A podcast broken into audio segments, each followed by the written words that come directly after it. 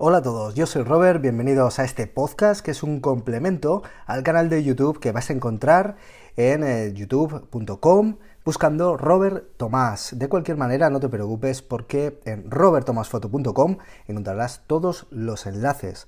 Aprovecho para recordarte que los talleres de fotografía urbana, de composición, de narrativa visual, de retratos en exterior están ya publicados para las eh, ciudades clásicas de Zaragoza, Barcelona, Madrid, eh, Bilbao, Sevilla, Valencia, un montón de lugares a los que te recomiendo visitar en robertomasfoto.com para encontrar el taller que más encaje para compartir un grupo conmigo y seguir desarrollando y aprendiendo la fotografía. Comenzamos. Este vídeo creo que es uno de los vídeos más importantes eh, que, he hecho en este canal. Mira que he hecho ya vídeos que... Pues un montón de tutoriales, de técnicas, de cosas. Bueno, al final creo que eso se encuentra en cualquier lado, pero yo estoy un poco obsesionado en que este canal pues hable de fotografía, de fotografía con mayúsculas, aunque alguna vez, pues bueno, a todos nos gusta hablar un poquito de, de, técnica, de alguna cosilla así más menor, pero creo que se habla en general poco de fotografía, incluso se habla demasiado de cacharrería, ¿no? Eh, de fotografía yo creo que nos olvidamos muchas veces. Eh, y bueno, a mí me interesa bastante. Eh, una de las cosas que más nos debería de importar es el saber cuándo una foto funciona o cómo podemos buscar una fotografía que de verdad sea una buena fotografía, ¿no? Cómo lo identificamos, cómo lo, cómo lo hacemos. Bueno, yo creo que para algo tiene que servir la experiencia, para algo tiene que servir los años, para algo tiene que servir tropezar, para algo tiene que saber estudiar y trabajar. Eh, bueno, a mí me cuesta mucho esfuerzo eh, todo y, creo que eso es lo bueno también, ¿no? Que las cosas nos cuesten, porque al final es como se valora y como realmente tienen sentido. Eh, las cosas generalmente no caen del cielo. Olvidaos de, tutoriales, olvidaos de gente que os diga esta es la clave para, esta es la receta mágica para, no, no existen. No existen, no existen, no, no, no. Tampoco el hacernos con el mejor equipo del mundo nos va a asegurar hacer grandes fotos. Olvidaos también de eso porque no funciona así. Eh, ya lo decíamos, la máquina es la herramienta, pero los fotógrafos somos nosotros. Entonces, si no manejamos la herramienta bien, olvídate. ¿Cómo, cómo, cómo conseguimos hacer buenas fotos? Yo creo que lo primero de todo es tener una buena base, como en cualquier materia, una buena base eh, en la que asentarnos. Para eso tenemos que estudiar y tenemos que ver de dónde viene todo, y tenemos que estudiar los autores clásicos. Yo me imagino que si estáis empezando en fotografía, no sabréis todavía exactamente qué tipo de fotógrafos sois o qué es lo que más os gusta, porque me diréis, es que a mí me gusta hacer de todo. Bueno, buscad autores referencia, empezad a empaparos de esa fotografía. Mm, empezad a ver realmente buenas fotos, porque ahora mismo tenemos un problema en redes sociales, en, Internet en general, hay una sobreinformación y generalmente caemos en la mediocridad, porque hay tanto que es imposible que todo sea bueno. Entonces, yo creo que una de las cosas más interesantes es intentar separar el grano de la paja.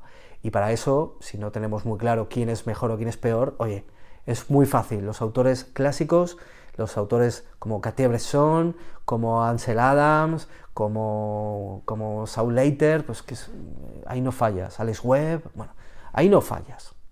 Fíjate un poquito lo que hacían y empieza a investigar y a saber cuáles son los fotógrafos referentes en el campo que más te guste, porque os puedo asegurar que ahora me diréis, no, es que a mí me gusta todo, bueno, empezad a mirar porque generalmente va a haber un estilo de fotografía que digáis, ostras, esto es lo que yo quiero hacer.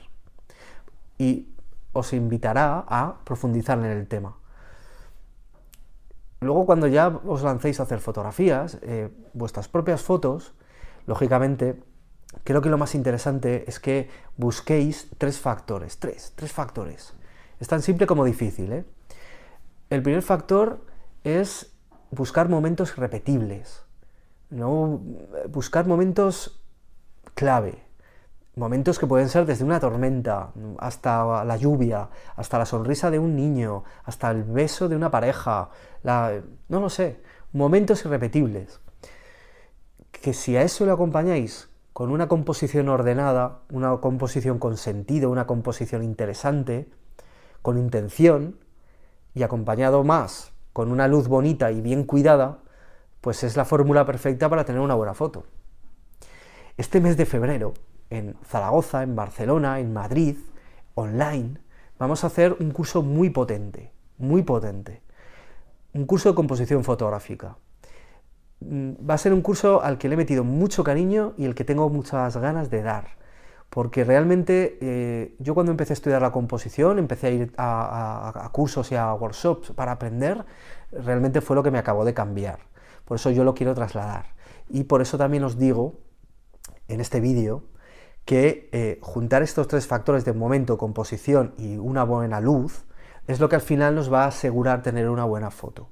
Si hacemos una foto bien compuesta, pero con una luz mal utilizada, no va a funcionar. Si tiene un buen momento, pero no está acompañado de una bonita luz y, de una composición medianamente bien hecha, pues va a ser complicado que funcione, a no ser que sea un momento increíble y mágico, ¿no? Que puede ser, ¿eh? Pero generalmente todo va mezclado. Y para comprobar esto, echad un vistazo a lo primero que acabábamos de decir, a los grandes autores. Fijaos en los grandes eh, fotógrafos, cómo combinan estos tres elementos, cómo los buscan, ¿no?